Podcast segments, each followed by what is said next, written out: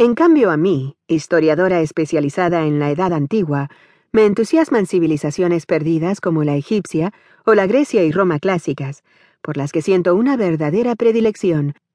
aunque no por ello he dejado de investigar y colaborar en trabajos de historia medieval como el anteriormente mencionado de La Cruzada Albigense y el Imperio Aragonés, Nautilus 2007, de David Barreras, y Martín I el Humano. Será publicado próximamente por el Real Monasterio de Santa María de Poblet, de José Antonio Peña. Supongo que como todo historiador, o incluso como todo amante y erudito de la historia, el interés por conocer más y la búsqueda de diferentes enfoques nos impulsa a abrir nuevas líneas de investigación que puedan dar respuesta a nuestras inquietudes. Llegados a este punto se nos plantea una cuestión. Si en torno a Constantinopla se desarrolló un imperio que existió a lo largo de toda la Edad Media, una potencia cuyos orígenes se remontan al periodo final de la antigüedad romana, conocido como Bajo Imperio,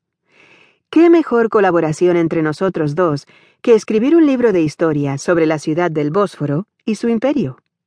Hacia 2002, David tenía ya acabada la base bizantina de este ensayo y comenzó a trabajar conmigo para imprimir al manuscrito un toque más romano. Fruto de esta colaboración, surgió un trabajo que es algo más que un libro sobre el imperio bizantino, ya que se trata de una obra sobre la esencia de la Edad Media, aunque, eso sí, utilizando una óptica diferente con la que estamos acostumbrados a ver esta apasionante época, siguiendo un punto de vista romano-oriental. En este contexto, este ensayo nos muestra aquello que resultó fundamental para el desarrollo de la civilización occidental, la fusión entre las sociedades romana y germánica, hecho que supuso el nacimiento de la nueva sociedad feudal y la pérdida u omisión de los valores y la cultura romano propiamente dicha. Del mismo modo, nos presenta las diferencias entre esa nueva sociedad europea y las relaciones de sus miembros, dentro de un mismo estamento y entre distintas clases, con respecto a la sociedad tardorromana que sobrevivió en Constantinopla y su imperio. Entidad territorial esta que más que la heredera de Roma, fue su prolongación misma. Constantinopla siempre conservó la esencia de la antigüedad clásica, manteniendo en todo momento una estructura estatal de base romana y cuya cultura evolucionó a través de su historia desde la romanidad hacia una profunda helenización. A lo largo de la lectura del libro, iremos descubriendo cómo Roma no cayó al final de la Edad Antigua y cómo su imperio sobrevivió en Constantinopla durante el transcurso de un extenso periodo de tiempo de casi mil años en el cual constituyó un auténtico imperio romano medieval. Sin embargo, en la época actual no se llama romano a este imperio, que coincidió en el tiempo con la Europa feudal, sino que más bien se le conoce como Bizancio